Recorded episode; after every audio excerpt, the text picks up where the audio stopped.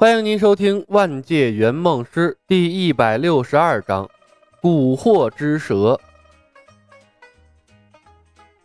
嗯嗯嗯，苏汤用力挣扎，冲李牧挤眉弄眼，那脸憋得通红，试图向李牧表达他的想法。硬气，一直以来都是客户拖累他，没想到这一次是他连累了客户啊！李牧赞赏的看了苏汤一眼。他什么都没说，对吧？罗伯特板着脸，但这并不妨碍我们对你的指控，李，你就是造成普恩特镇灾难的罪魁祸首。鲍勃一脸纠结地看着李牧，你为什么要这么做，李？我一直以为你是个好人。李牧抬头看向了天空，好半晌，他突然长出了一口气，决定把这场意外转化成苏汤的动力。老苏，你不该替奥丁隐瞒的，他们有权知道真相。没有人愿意做别人的棋子。奥丁设下了封印，本身就是个错误。作为一个骑士，你应该守护的是正义和善良，而不是一个高高在上、视众生如蝼蚁的众神之王。如果你不明白这一点，永远成为不了美队那样的人。苏汤一下愣住了。丽，你说的是什么意思？鲍勃问道：“你到底向我们隐瞒了什么？什么众神之王？告诉我们，什么才是真相？”鲍勃，先把苏汤放开。”李牧淡淡的说道。“不，先告诉我们真相。”一群蠢货！李牧冷冷看了他一眼。鲍勃，你的拳头对错了位置。如果你真的感受到命运的不公，你应该向众神之王奥丁挥拳，而不是我。什么意思？鲍勃皱起了眉头。索尔说的是真的，李牧说道。伯恩特镇上空的封印是奥丁设下的，为的是磨练索尔，让他成长起来。你、我、苏汤以及镇子上的每一个人都是奥丁的棋子，我们的作用就是帮助索尔成长，磨砺他的意志。什么？鲍勃似乎没听清李牧说什么，忍不住反问道：“除了神灵，谁还能不动声色地封印整个镇子？”李牧看了他一眼，目光扫过众人：“别告诉我你们认为是我干的！封印了整个普恩特镇，能给我带来什么好处？”索尔真的是众神之子？他为什么不亲口告诉我们？”凯恩问道。他曾告诉了艾瑞克他们，但艾瑞克并不相信他的身份。李牧继续说道：“所以昨天他换了另一种方式，想得到你们的承认啊。”可是昨天的神谕，鲍勃的眉头皱得更紧了。他有很多事情还是想不通。很简单，因为奥丁为索尔设下的考验，便是让他成为城镇的王啊。”李牧说道。而他又不想轻易的让索尔成为普恩特镇的王，所以他会通过我们为索尔设立重重的障碍。罗伯特的脸色突然变了，所以李，你才会说我们都是众神的棋子。林木点头。可是奥丁的神谕里，索尔说，只要他成为普恩特镇的王，镇子上空的封印就会被解除。鲍勃在苛求细节。对呀，李，如果这一切都是真的，我们直接拥他为王不就可以了？凯恩说道。鲍勃，凯恩，你们还没明白吗？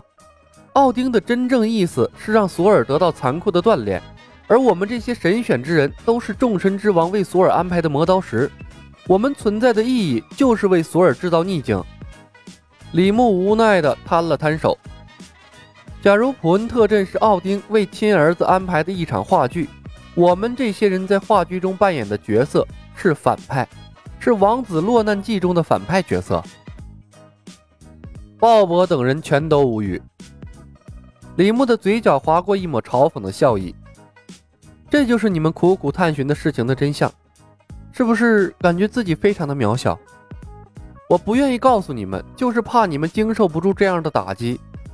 有时候，无知何尝不是一种幸福啊？为什么？奥丁明明是众神之王啊，他为什么要肆意的耍弄我们这些普通人的生活？血丝爬满了鲍勃的眼睛，得知了事情的真相，他的心灵遭受了前所未有的创伤。因为他是众神之王。李牧怜悯地看着鲍勃等人，轻声说道：“所有的神话故事中，从来没有凡人的名字。”一句话击垮了所有人的心理防线，死一般的沉寂。这一瞬间，所有人的信仰全都崩塌了。什么神选之人，这曾经引以为傲的身份，这一刻就像是一个笑话。即便是被五花大绑的苏汤，也陷入到了沉思之中。他感觉自己也被奥丁当枪使了。丽，我们该怎么做？罗伯特沙哑着嗓子问道：“按照众神之王的指示，一步一步的配合索尔演戏，直到他历尽千辛万苦成为城镇的王。等他离开，我们自然会恢复自由。”林木耸了耸肩：“这是最稳妥的办法。而且索尔的确是个不错的人，他并不知道众神之王早已为他安排好了一切。”当李牧说完这句话的时候，鲍勃等人面面相觑，又一次沉默了。好半晌，鲍勃抬起头来，心有不甘：“李，还有别的办法吗？”有。李牧看了苏唐一眼，但是很难。什么办法？罗伯特急切地问道。苏汤。李牧穿过了人群，来到苏汤身边，一把扯掉了塞住他嘴巴的毛巾。他是另一把解开普恩特镇封印的钥匙。所有人的目光都顺着李牧的手指看了过来。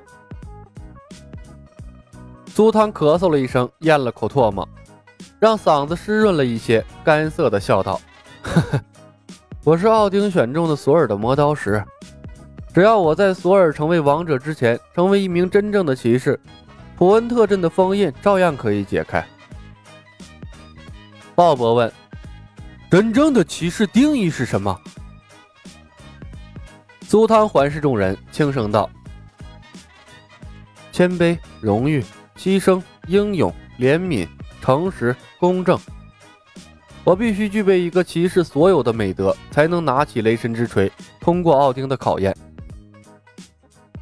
伙计们，干了！罗伯特用力挥舞了一下拳头。我宁愿要一个理想中的骑士，也不要一个通过卑劣手段成长起来的王。对，鲍勃大声附和。去他娘的索尔，让众神之王看看，我们就要凭借自己的努力破开他的封印。